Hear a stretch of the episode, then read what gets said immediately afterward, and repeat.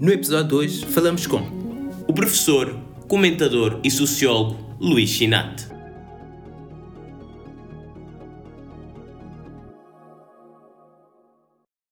É Modi!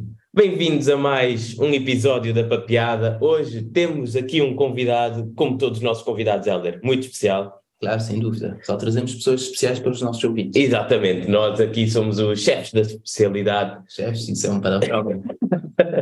Mas hoje temos aqui, ele é fundador e CEO do Afro Seminário, um projeto de empoderamento e afirmação da mulher africana na vida ativa através do desenvolvimento das suas competências.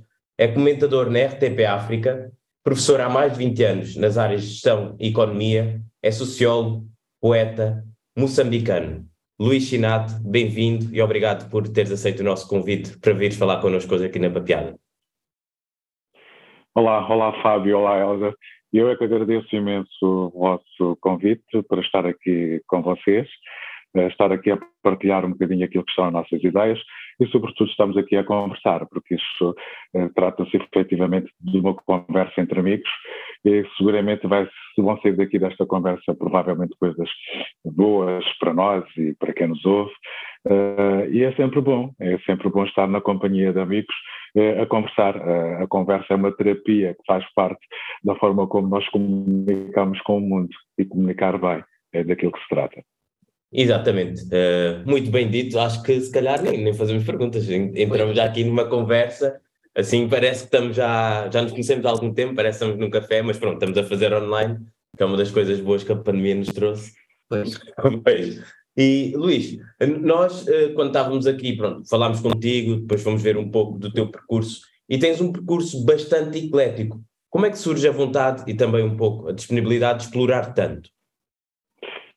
Uh, ora bem, uh, tem a ver fundamentalmente com o facto de nós explorarmos todas as valências que nós temos, não é?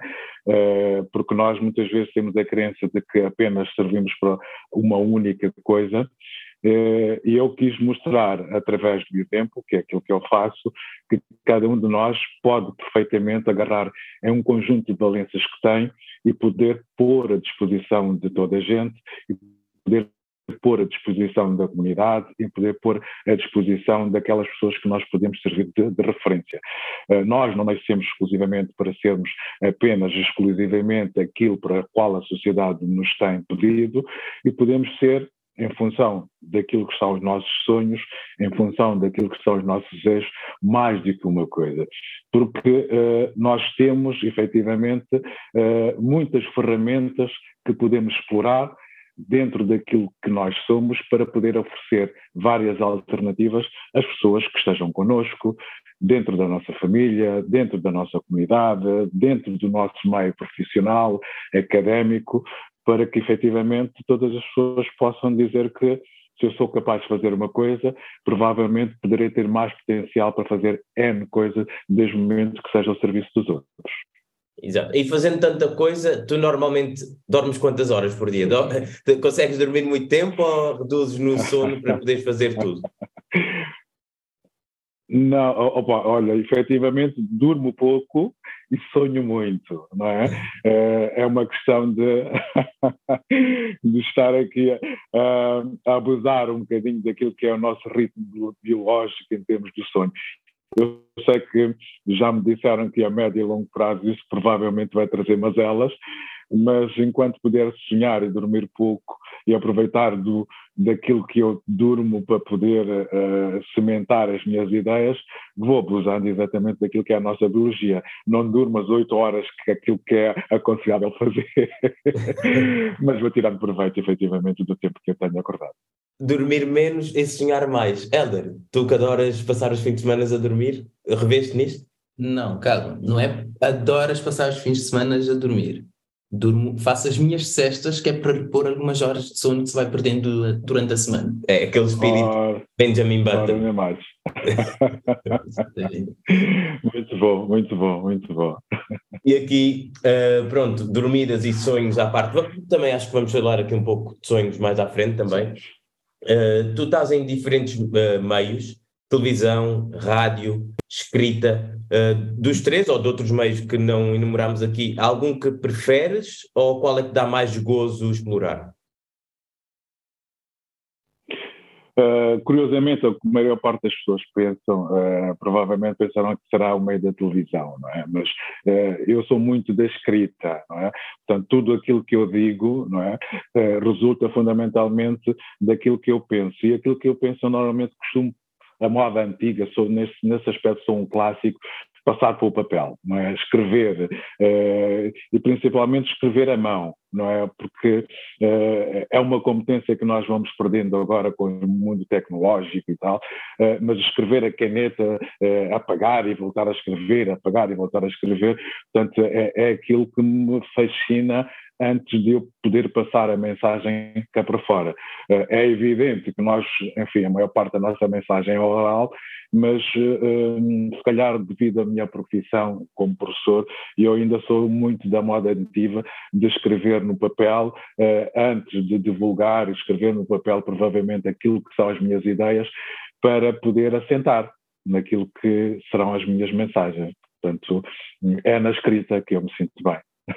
E tal como disseste no início, conversa tem o seu quê de terapia e a escrita em papel, pronto, é o momento em que nós somos mais autoconscientes do que estamos a fazer, porque pomos os nossos pensamentos através da escrita no papel. Isso também tem o seu quê de terapia muito forte. É, é verdade, eu procuro até passar aos meus alunos. Um, a propósito, eu, por exemplo, uh, acho que foi ontem, tive um grupo de alunos uh, que vieram ter comigo e com outros colegas e alunos, uh, a propósito do Dia dos Namorados, que tinham um projeto de troca de cartas não é? De mensagens escritas através de cartas a propósito do Dia dos Namorados. Eu disse, olha, excelente ideia, não pelo, enfim, pelo Dia dos Namorados, mas por uh, ir buscar esta ideia uh, já perdida nos jovens de escrever a mão, escrever em cartas. Uh, portanto, e faz parte efetivamente dessa terapia, não é? Que os jovens, infelizmente, foram perdendo. eu até perguntei, mas quantos de vocês já escreveram cartas, já foram ao correio e meteram lá as cartas? Bem, a porcentagem é assustadora, não é? é. Se calhar era 0,000 qualquer coisa. Uh, precisamente porque perdeu-se muito, uh, portanto, este hábito de nós escrevermos uh, tudo aquilo que são as nossas ideias através do papel, através da caneta e agora precisamente a propósito das cartas. Portanto, os nossos jovens não escrevem cartas, não é?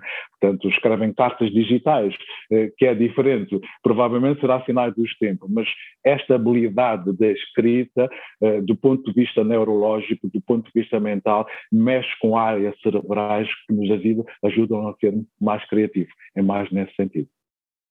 Exatamente. Por acaso, o que o Luís acabou de dizer é uma chamada de atenção, que eu até sou uma pessoa que gosta de escrever, mas dou por mim sempre a dizer, ah, escrevo aqui no computador e é resolve-se logo. É, é. A escrita é uma coisa que eu gosto porque exercita mesmo a mente, tens que pensar, mas é algo que não tenho feito. Infelizmente. E tens letra feia, ainda por cima, depois ninguém entende. Por isso é melhor fazer no computador, que a tua letra não dá para entender. É, é sinal dos tempos, é sinal dos tempos, mas do ponto de vista mental, uh, é, é daquela coisa que, que, eventualmente a maior parte das pessoas não sabem, é que uh, ativa áreas cerebrais que estão diretamente ligadas com a nossa parte criativa. E isso muita gente não sabe.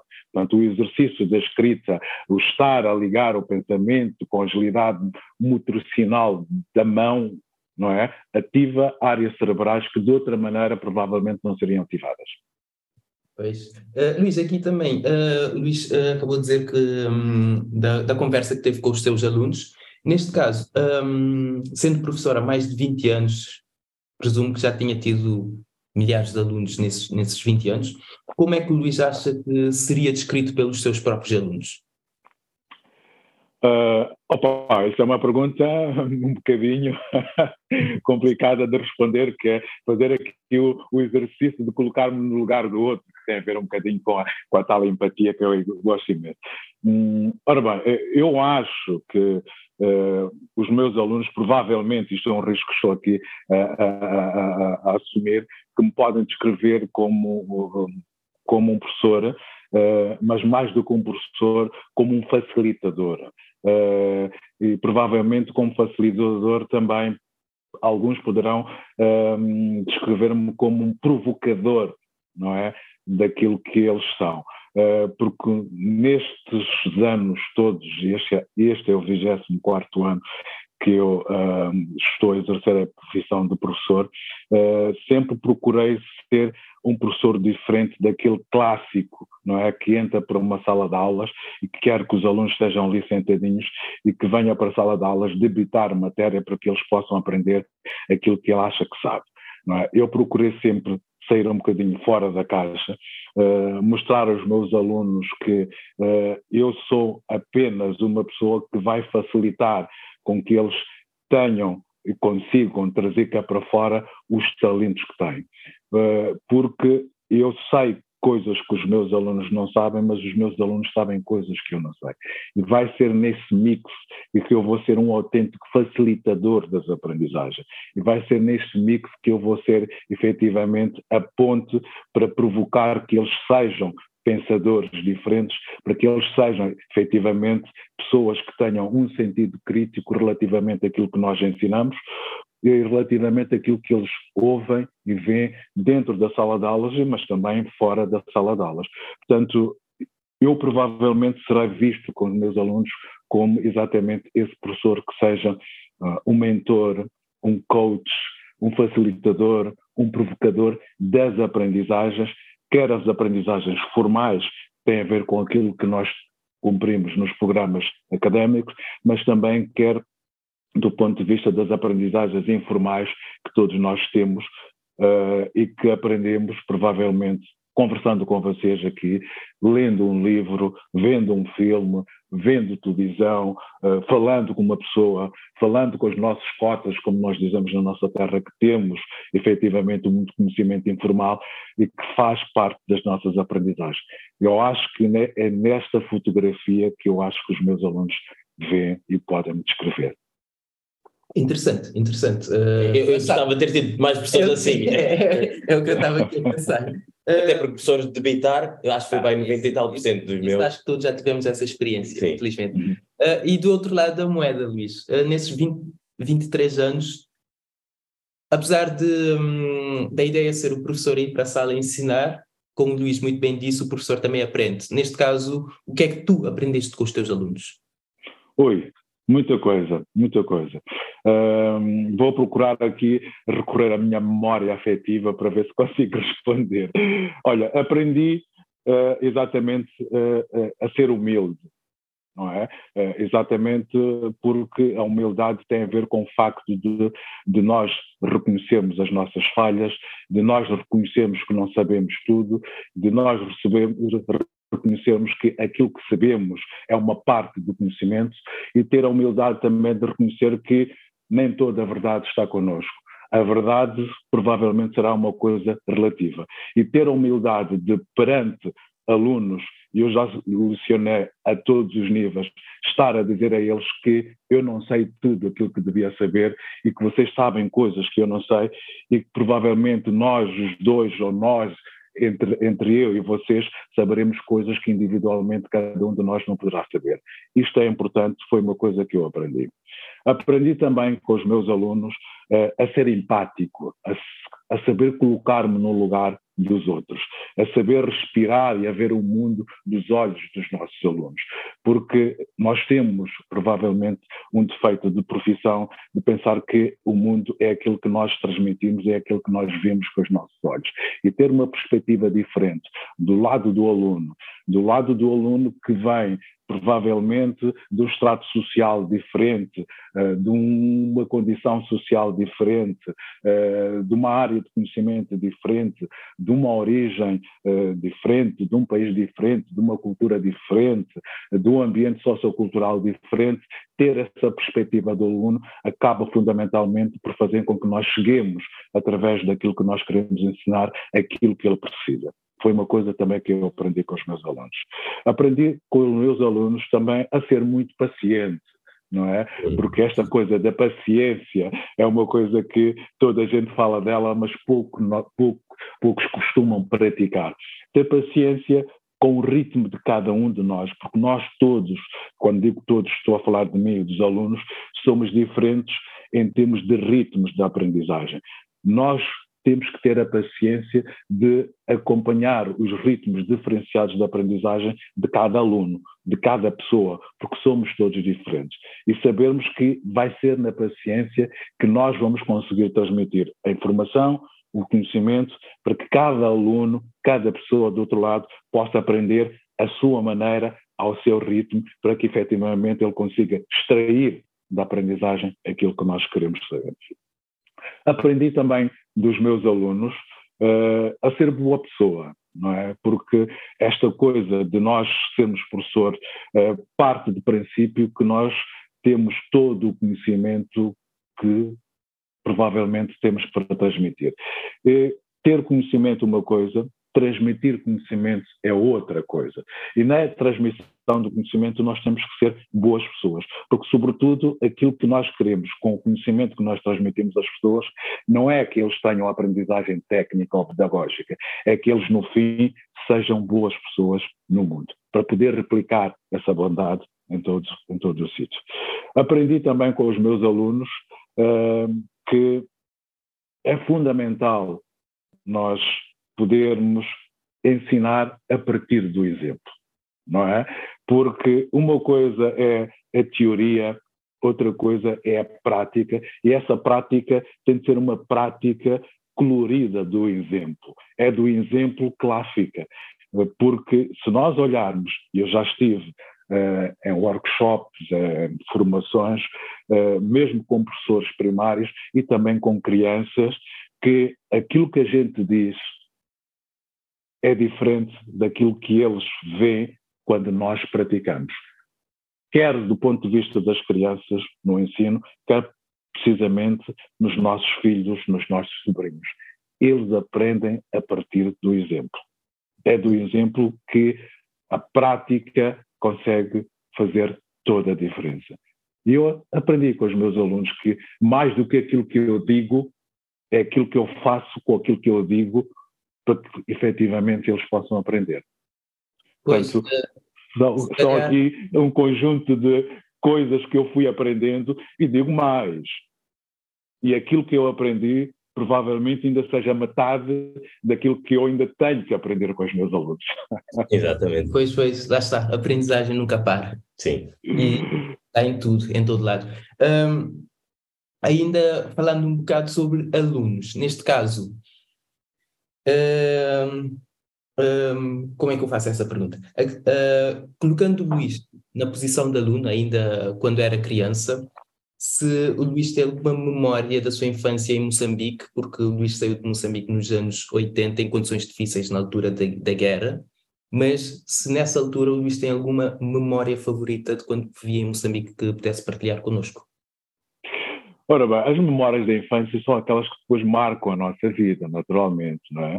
Portanto, as memórias de infância que eu tenho de Moçambique eh, têm a ver fundamentalmente com a experiência única que, que eu tive, o facto de ver numa terra com, com areia vermelha, com um pôr do sol extraordinário, numa terra onde, com muitas carências, nós fomos aprendendo com os amigos, com os vizinhos, com os familiares, a sermos solidários uns com os outros. Eh, uma terra onde eh, nós fomos capazes de sermos felizes com o pouco que nós tínhamos, quer do ponto de vista material, quer do ponto de vista emocional. É? Foi uh, da infância que eu aprendi a valorizar todos os momentos que nós vamos tendo na vida, com aquilo que temos, com aquilo que recebemos, com todo o ambiente que nos envolve, quer do ponto de vista familiar, quer do ponto de vista das, das amizades. Os amigos, os poucos amigos que eu tenho, são os amigos de infância, porque são os verdadeiros amigos que fizeram com que eu sou um bocadinho aquilo que eu sou hoje, não é? Uh, Moçambique, para mim, foi dar-me as primeiras aprendizagens. É? As aprendizagens informais que eu referi aqui eh, com os meus avós, as aprendizagens informais com os meus tios, com os nossos vizinhos, com os nossos amigos e que marcam efetivamente um bocado aquilo que nós somos hoje.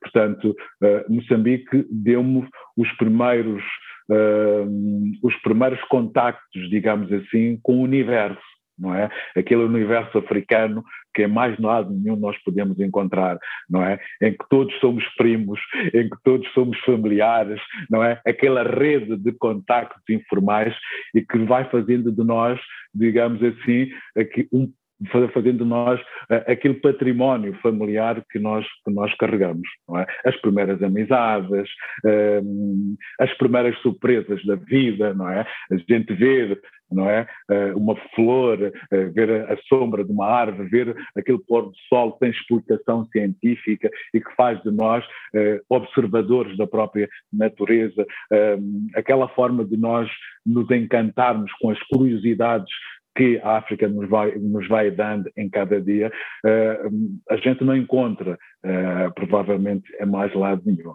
Portanto, as memórias, uh, provavelmente, os, os, primeiros encantos,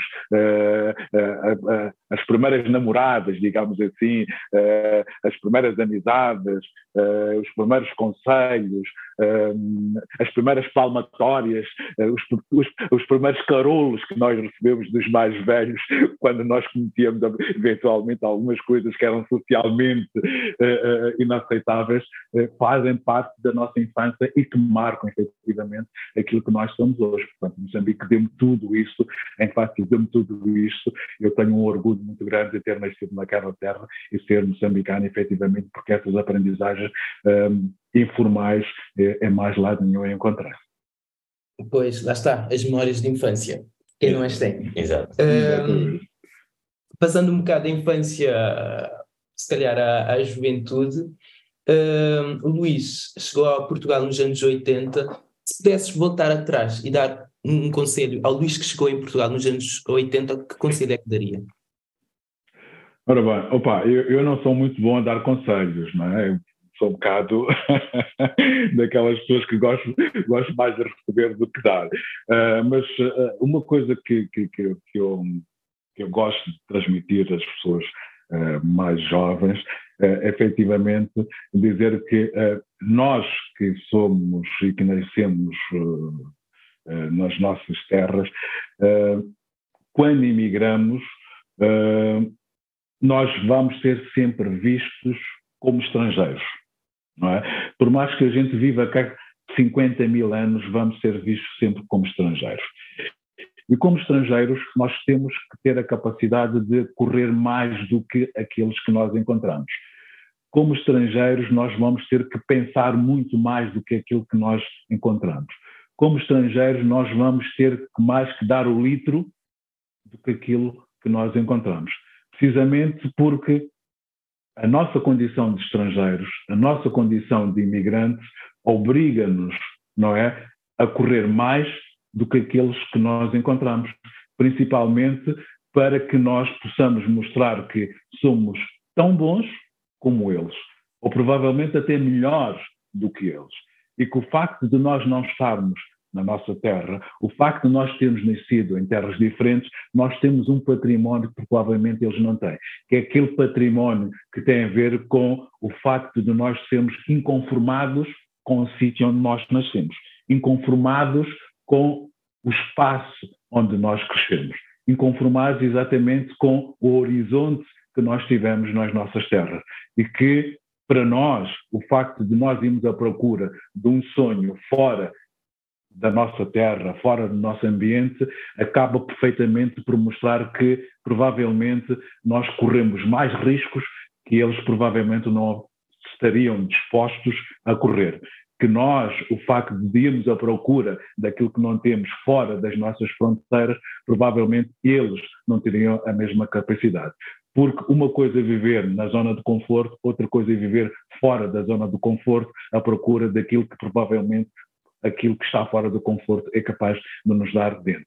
Eu Uh, Olha, tenho... pegando, uh, porque por, nós tínhamos isto mais para a frente, mas acho que no seguimento de, desta, do que tu estás a dizer e desta narrativa, temos esta pergunta e acho que não há melhor maneira de a fazer de maneira direta. De vez em quando aparece, de vez em quando desaparece, é incontornável, pelo menos deveria ser mais falada em Portugal. Achas que Portugal é um país racista? Ora bem, esta é a pergunta de milhão, não é? Quer dizer, que já me fizeram várias vezes essa pergunta. Uh, ok, quem me faz esta pergunta não está à espera, seguramente, de me ouvir dizer que Portugal não é um país racista, não é? Não vai sair da minha boca exatamente uh, essa afirmação. Uh, mas o facto de não de Portugal uh, ser efetivamente um, um, país racista tem a ver exatamente com uma condição que nós vamos encontrar relativamente a qualquer país que tem minorias dentro da própria sociedade. Nós, sempre que encontramos um país, ou nós, sempre que fizemos parte de minorias, vamos encontrar naturalmente um racismo diferenciado. Um racismo relativamente à cor da pele, um racismo relativamente à condição social, um racismo relativamente à nossa condição económica, um racismo que tem a ver com a condição de inferioridade, um racismo que nós vamos encontrar relativamente àquilo que nós somos culturalmente. Portanto, nessa dimensão, não é só Portugal que é um país racista, são todos aqueles países do mundo que convivem com minoria. Todos os países do mundo que convivem com minoria estará seguramente sempre uma dimensão racista a vários níveis.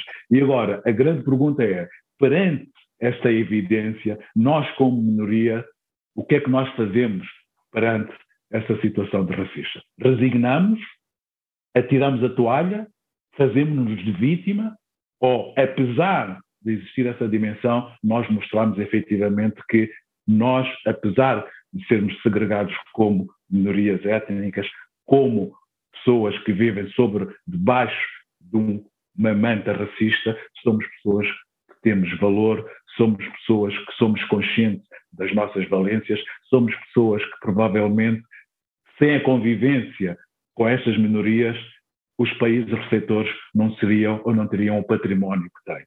Porque nós, aqui em Portugal, contribuímos muito para aquilo que é o Portugal do dia de hoje, não é? Aquilo que Portugal é, é graças às minorias que elas têm, que existem aqui em Portugal, é graças efetivamente ao nosso talento, é graças efetivamente ao nosso conhecimento, aquilo que nós somos do ponto de vista mental, do ponto de vista cultural, para que Portugal efetivamente possa ser este país multicultural. Portanto, o facto de ser racista não nos pode colocar numa situação de vítima, porque não serão todos seguramente racistas. Haverão pessoas que se assumem como racistas, haverá pessoas que efetivamente pensam com uma mentalidade racista. Mas do ponto de vista global, não é? Nós não podemos meter toda a gente no mesmo saco. É isso que eu costumo dizer do ponto de vista pedagógico, porque o racismo vamos encontrar a todos os níveis. Mas agora, se efetivamente tu encontrares um racista económico,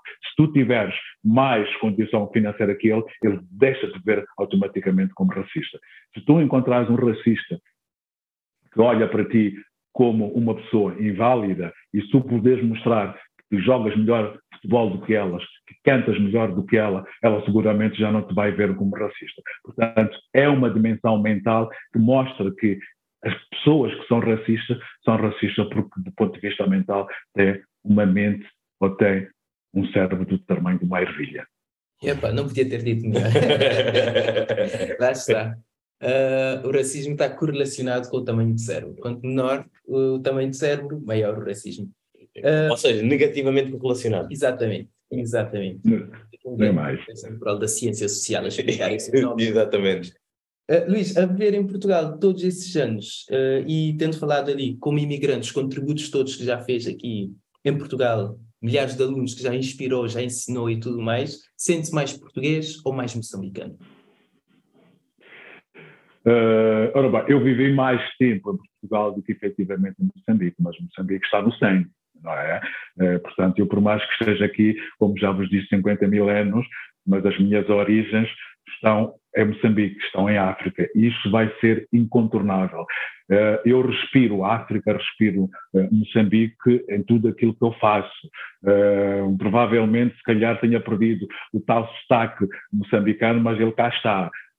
a minha forma de falar, a minha forma de escrever, a minha forma de pensar, a minha forma de me relacionar, vai estar sempre uh, condicionada, no bom sentido, com aquilo que eu sou como moçambicano. Muito embora a origem, digamos assim, o local onde a gente nasceu, não possa ser exclusivamente a forma que nós temos para nos definirmos no mundo, porque nós somos aquilo que nós vamos criando no nosso dia a dia. Mas, quer dizer, as nossas origens, as nossas origens estão connosco. E o desafio é, em qualquer parte onde a gente esteja, não percamos, digamos assim, essa originalidade que nos traz e que nos faz únicos, diferentes exclusivos no mundo. Pois, uh, entre a comunidade calverdiana existe um bocado uh, quando se anda na rua e vê-se uma pessoa e diz logo, aquele ali é calverdiano. Eu aposto a minha mão esquerda que, que aquela pessoa é calverdiana. Vocês moçambicanos conseguem isso? E eu acho que a taxa de, de acerto é para aí 90%. com base em teorias sociais altamente comprovadas com hipóteses testadas, é isso, Sim, não é? Os dizem, quando vejo um cabo-verdiano na rua, não importa em que lado do mundo, eu sei que é cabo-verdiano, eu consigo ver na cara ou na forma de andar. Uh, isso é muito bom, porque tem a ver com uh, o não perder, digamos assim, a identidade daquilo que nós somos. Uh, Moçambique é um país muito grande, não é? Uh, mas uh, correndo aqui o, o risco também uh, de, de, de, de, não ser certeiro, eu acho que os moçambicanos, quando estão fora de Moçambique, também mantêm essa identidade moçambicana que nós temos. agora, se me disseres que é fácil, provavelmente não será assim muito fácil de identificar, mas falando com a pessoa, uh, conversando com a pessoa, um, nós temos provavelmente uh, alguns traços moçambicanos que nos permitem identificar uh, que somos efetivamente moçambicanos. é, só, é, só, é, só ver este exemplo. não há ninguém que não consiga dizer que Eusébio não era moçambicano. mesmo o facto de ter vivido muito tempo da sua vida em Portugal. Porquê? Porque também temos aquele toque moçambicano que é exclusivo e que é diferente, provavelmente, de um cabo-verdiano, de um santomense, de um pinhense, de um português, de um brasileiro e por aí fora. Portanto, eu acho que uh, cada um de nós, uh, do ponto de vista da nacionalidade, temos, digamos assim, sinais uh, exteriores ou interiores que nos permitem identificarmos uh, como, como, como nós somos em cada um dos nossos países. Pois, uh, por acaso, antes de termos começado essa conversa, estava a comentar com o Fábio que dentro dos países do PALOP, Moçambique é o que, pelo menos na minha experiência pessoal, é o que sinto ter mais distanciamento de Cabo Verde, é o que é, é o país com, de qual falamos menos e sabemos menos sobre. Uhum. Consegue-nos base e fazer rapidamente, de uma forma resumida, um retrato político e social de Moçambique neste momento? Uh, ora bem, uh, sabe-se pouco de Moçambique, porque já Moçambique fica muito longe. É? São 11 horas de voo direto daqui de Portugal para, para, para Moçambique. Uh, e depois, por tradição, uh, a imigração moçambicana uh, nunca foi para a Europa, foi mais até para a África do Sul, que é um país que nós temos a, ali ao lado. É? Nós temos muito mais relação com a África do Sul do que propriamente com, com Portugal. a comunidade moçambicana aqui em Portugal, se, se, nós formos a fazer os censos, tem, a maior tem a ver com o fato, com aquela comunidade que depois do 25 de Abril, digamos assim, na altura dos retornados, veio para cá. Uh, uh, fora dessa comunidade existe efetivamente alguma comunidade estudantil, mas, mas é, é muito pouca, não é? Nós, os moçambicanos, Uh, somos poucos, estamos dispersos uh, e depois somos muito, uh, muito digamos, não digo tímidos, mas somos eh, discretos naquilo que fazemos, naquilo que damos. Portanto, a comunidade moçambicana é, é das mais discretas uh, que existe uh, aqui em Portugal. Uh, isto tem a ver também um bocadinho com aquilo que é sociologicamente Moçambique. os moçambicanos também são muito discretos naquilo que é as suas vivências, quer do ponto de vista cultural, quer do ponto de vista, uh, sei lá, uh, social, digamos assim, quer do ponto de vista político também. Uh, não fazemos muito barulho, não é? E, e, e se calhar o facto de não fazermos muito barulho com as coisas que nós fazemos, somos provavelmente menos conhecidos, somos provavelmente menos valorizados, somos provavelmente menos, digamos assim, estimulados, não é? Porque fazemos as coisas de uma forma muito discreta. Uh, a música moçambicana, por exemplo, em Portugal e na Europa, é muito pouco conhecida, existe música moçambicano. A nossa gastronomia, que é uma boa gastronomia, por exemplo, é muito pouco, é muito pouco conhecida, porque também não fazemos barulho com as nossas panelas. Uh, portanto, a nossa uh, eh, um, cinematografia, por exemplo, existe cinema de gente jovem a fazer, é muito pouco conhecida, porque também não fazemos barulho com isto. A nossa literatura, a nossa poesia, também é rica, é, tem, está cheia de potencialidade, principalmente na malta jovem, mas também não fazemos barulho com as nossas letras, não fazemos barulhos com os nossos cânticos, Portanto, somos muito discretos. Isto revela um bocadinho aquilo que é moçambicano é, aquilo que Moçambique é. Do ponto de vista cultural, do ponto de vista político, do ponto de vista social, somos muito discretos. E isso traz-nos alguma desvantagem, porque se nós não fazemos barulho, não somos conhecidos no mundo. Se nós não fazemos barulho, não somos apreciados no mundo. Se nós não fazemos barulho, nós não existimos enquanto cultura, enquanto país no mundo. E é aquilo que é um bocadinho o retrato dos moçambicanos, é aquele um bocadinho do retrato. Nós temos muitas potencialidades, temos muitas riquezas em todas as dimensões, mas enquanto continuarmos a sermos discretos, nós não vamos ser efetivamente conhecidos. E como diáspora, no nosso caso, nós somos cabo-verdianos, estamos fora, no teu caso, moçambicano, como diáspora, como é que achas que podemos contribuir para, lá está, a projeção dos nossos países ou mesmo para a contribuição para, de alguma maneira, um desenvolvimento ou um enriquecimento do país? Uh, fazendo um bocadinho aquilo que a comunidade cabo-verdiana faz. Uh, não sei se vocês sabem, eu faço parte dos órgãos sociais da Associação Cabo-Verdiana, uh, daqui de Portugal, e aquilo que eu vejo que tem a ver com a forma como a comunidade cabo-verdiana promove aquilo que é a cultura cabo-verdiana, promove exatamente aquilo que é a forma de como Cabo Verde quer estar no mundo, comparando com os países lusófonos, não tem comparação. Quem é que não conhece uma Cesária Évora? Quem é que não conhece um Tito Paris? Quem é que não conhece uma Lura? Quem é que não conhece a Morna? Quem é, quem é que não conhece a literatura cabo-verdiana no mundo? Estamos a falar de um conjunto de ilhas muito pequenas, onde a maior parte da população provavelmente até vive fora de Cabo Verde. Mais do dobro, sim. Exatamente. Mas como existe uma política concertada, concertada de promoção da marca Cabo Verde no mundo, através de cada um dos cabo-verdianos, não é? Toda a gente conhece Cabo Verde. E é aquilo que, comparativamente aos outros países, Moçambique, Angola, São Tomé e a Guiné, não sabemos vender. O resto dos países dos Palopes não tem uma política concertada de promoção da marca dos respectivos países no mundo.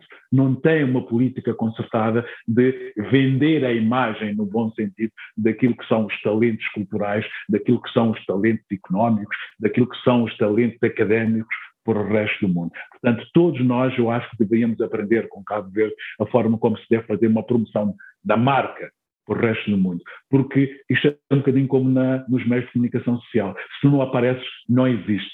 E nossos países têm que aprender efetivamente com Cabo Verde e, fundamentalmente, já dentro da CPLP, com o Brasil. A forma como, de forma arrojada, de forma intencionada, promovem a marca dos seus produtos no resto do mundo. Olha, tocaste aqui num, numa veia importante, é, eu pelo menos, lá está, gostaria de saber mais, mas eu acho que a organização, referiste a CPLP, também poderia aprender um pouco com a projeção da imagem. E com base nisto, a minha pergunta aqui é: qual é a tua opinião sobre a CPLP e se serve ainda para alguma coisa ou se neste momento está um pouco como estava a NATO antes da guerra, que é morte cerebral e ninguém conhece? Não, a CPLP, quer dizer, existe do ponto de vista político, ponto final. De resto, não existe é mais quase nada que possa ser um espaço em que cada um de nós possamos sentir-nos identificados com o papel, com a autoridade, com a projeção e com os projetos que deveriam fazer. Ok? A CPLP só existe para os políticos tirarem uma fotografia, dizerem que estamos todos unidos através de uma língua que é diferenciada em cada um dos países. Portanto, para mim, a CPLP está muito aquém do, daquilo que deveria ser, do ponto de vista pessoal, não é? é? Devia ser uma coisa onde cada um de nós devesse ter o orgulho de pertencer, se efetivamente fizesse muito mais do ponto de vista social, académico, cultural, do que propriamente político, não é?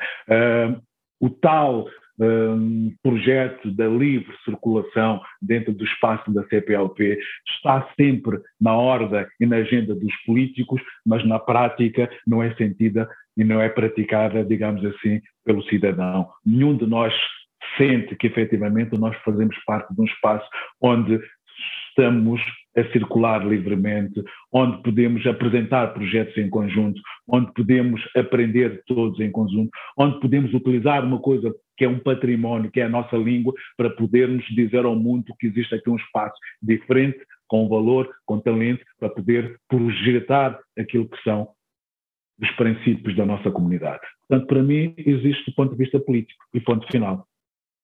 Exato, partilho da mesma opinião. Pois, é a imagem que eu também tenho. Sim. Por isso, uh, Luís, já estamos a entrar na reta final aqui do, da nossa conversa. A conversa tem sido muito interessante, porque nós continuávamos, mas lá está. E tínhamos aqui mais coisas para perguntar, mas a conversa foi seguindo outros caminhos, não podíamos aqui obrigar. Não queremos que o Luís perca mais horas de sono. Exatamente. Não, mas, mas, é um gosto estar aqui com vocês, atenção. Né?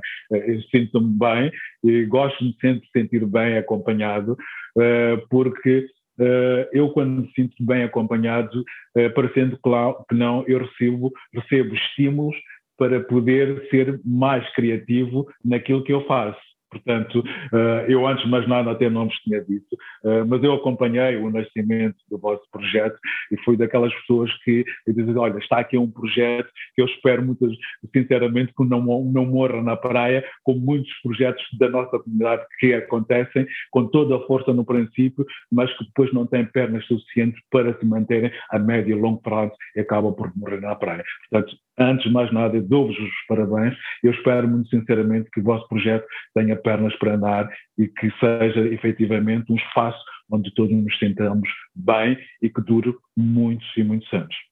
Sim, e nós, eh, pronto, modéstia à parte, temos feito mais pela CPLP do que propriamente a CPLP, porque eh, temos aqui, hoje estamos com um moçambicano, com o Luís, já tivemos um brasileiro, o Ricardo, tivemos num podcast com um angolano, Pois. Pois, que era o Voices and Echoes, ou seja, aqui, aqui é um espaço comunitário e pronto, a piada, lá está, tentamos. Eu, eu acho. Eu, mas com, com, está, mas com, eu acho. Sabendo que. Eu é, acho que todos nós, todos nós, todos nós naquilo que fazemos, eu mais na, na, parte mais visível, e vocês sabem perfeitamente que eu todas as semanas tenho o meu programa, a minha rúbrica na RTP África, que é uma rúbrica ligada à área da educação, da formação e da qualificação das pessoas. Uh, também faço mais parte, faço mais do que provavelmente se calhar a CPLP faz, uh, mas também nas minhas mentorias, vocês sabem que uh, as minhas mentorias são também um espaço de aprendizagem trabalho com todos os países de língua oficial portuguesa, incluindo o Brasil. Eu tenho muitos mentorandos brasileiros, angolanos, cabo-verdianos, santomenses, que, uh, usando e abusando das novas tecnologias, uh, vou fazendo mentorias online uh, e que vem alargar um bocadinho a minha área de intervenção, a minha área de atuação. Eu sempre fiz mentorias presenciais aqui em Portugal, mas usando aqui das novas tecnologias, vou fazendo as minhas mentorias também à distância, o que tem contribuído muito para a formação, para a qualificação uh, das pessoas, que era, digamos assim, um papel que também deveria recair, não apenas, mas também aquilo que são as ferramentas que a CPLP devia ter. A CPLP também devia ser um espaço de aprendizagem, utilizando exatamente o know-how de nós, cada um na sua área, em prol daquilo que é uma comunidade de muita gente. Não podia estar mais de acordo. Uh, Luís, já vamos para, para a nossa última questão e nós eh, já se tornou uma questão da praxe aqui na Papeada para os nossos convidados, mas antes disso, uh, gostaríamos de saber se ficou da nossa parte alguma questão por fazer ou alguma coisa que não perguntamos e que o Luís gostaria de partilhar. Não, eu acho que não. Questão, dizer... Ou mesmo questão para nós mesmos, por isso não, não, olha, eh, eu normalmente, quando me sinto bem, ehm, quando me sinto bem acompanhado, eh, eu normalmente costumo dizer que é, sempre uma, uma espécie de transação win-win do ponto de vista da comunicação, não é? Eh, estar aqui a conversar com vocês, ehm, em que fomos capazes trocar ideias, pensamentos, opiniões, ehm, é sempre uh, agradável, porque de uma ou de outra maneira nós acabamos sempre por dar inputs às pessoas que nos ouvem, acabamos sempre por dar inputs às pessoas que olham para nós como referência e acabamos muito também por mostrar que cada um, dentro daquilo que faz, pode ser um exemplo, pode ser um modelo para que as pessoas possam interiorizar, aprender e, sobretudo, replicar que é aquilo que nos falta. Ok? Porque eu, tanto nas minhas mentorias, tanto nas minhas formações, tanto como professor, eu não estou lá apenas para transmitir conhecimento, partilhar ideias. Eu estou lá é para que as pessoas, dentro daquilo em que são bons, sejam capazes de ser melhores, fazendo aquilo que elas gostam. E fazer melhor e fazer melhor daquilo que elas gostam tem de ser fazer em prol das outras pessoas. E fazer em prol das outras pessoas é criar impacto nas outras pessoas, para que as pessoas possam replicar. Eu não quero ter apenas, não é? Uma pessoa que forme alunos para que esses alunos, cada um na sua, na sua profissão, seja apenas um engenheiro, seja apenas um médico, seja apenas um advogado, seja apenas um jornalista, seja apenas um treinador. Eu quero que ele seja o melhor médico, o melhor professor, o melhor locutor, o melhor advogado. E ser melhor significa criar impactos nas pessoas que rodeiam. Porque só assim é que nós conseguimos transformar o mundo. Porque o presidente Mandela, quando, diz que, quando disse que a educação era a ferramenta, uh, era a melhor ferramenta para nós mudarmos o mundo, uh, o que ele quis dizer era mudar o mundo não apenas no sentido abstrato, mas mudar o mundo a partir do nosso mundo, a partir daquilo que nós somos, a partir daquilo que nós podemos fazer por resto das pessoas, para que elas efetivamente também possam mudar. Isso é que deveria ser, isso é que nós deveríamos transmitir a todas as pessoas. Completamente de acordo. E cá vai a nossa pergunta da praxe. Luís, uh, como é que descreve essa experiência papeada numa palavra? Ora bem, uh, exclusivo, simpático, era numa palavra, não é? Exclusivo. Já estava a viajar eu na maionese. Pois. Luís, foi um prazer ter-te aqui e tens alguma eh, um prazer e agradecer mais uma vez, dar-nos uhum. um pouco do teu tempo, partilharmos este espaço juntos, divagarmos sobre diferentes temas. Houve aqui coisas que queríamos ter perguntado não foi agora, poderá ser numa outra vez. Exatamente. Uh, ou quando nos conhecermos, uh, quando tivermos um momento, beber uma uhum. cerveja, alguma coisa, ir ao cantinho do Assis, ali no. ali, acho que é aquilo ao pé da moraria, se come Na moraria. restaurante Na moraria.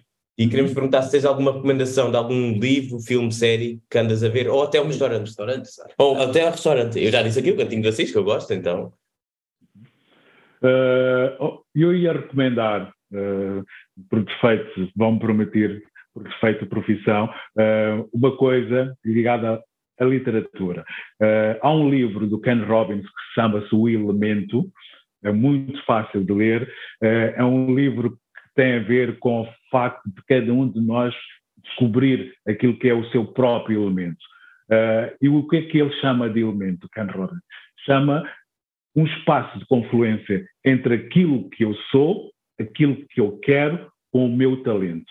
Quando eu consigo misturar a minha vocação com o meu sonho, com o meu talento, ninguém, ninguém me agarra.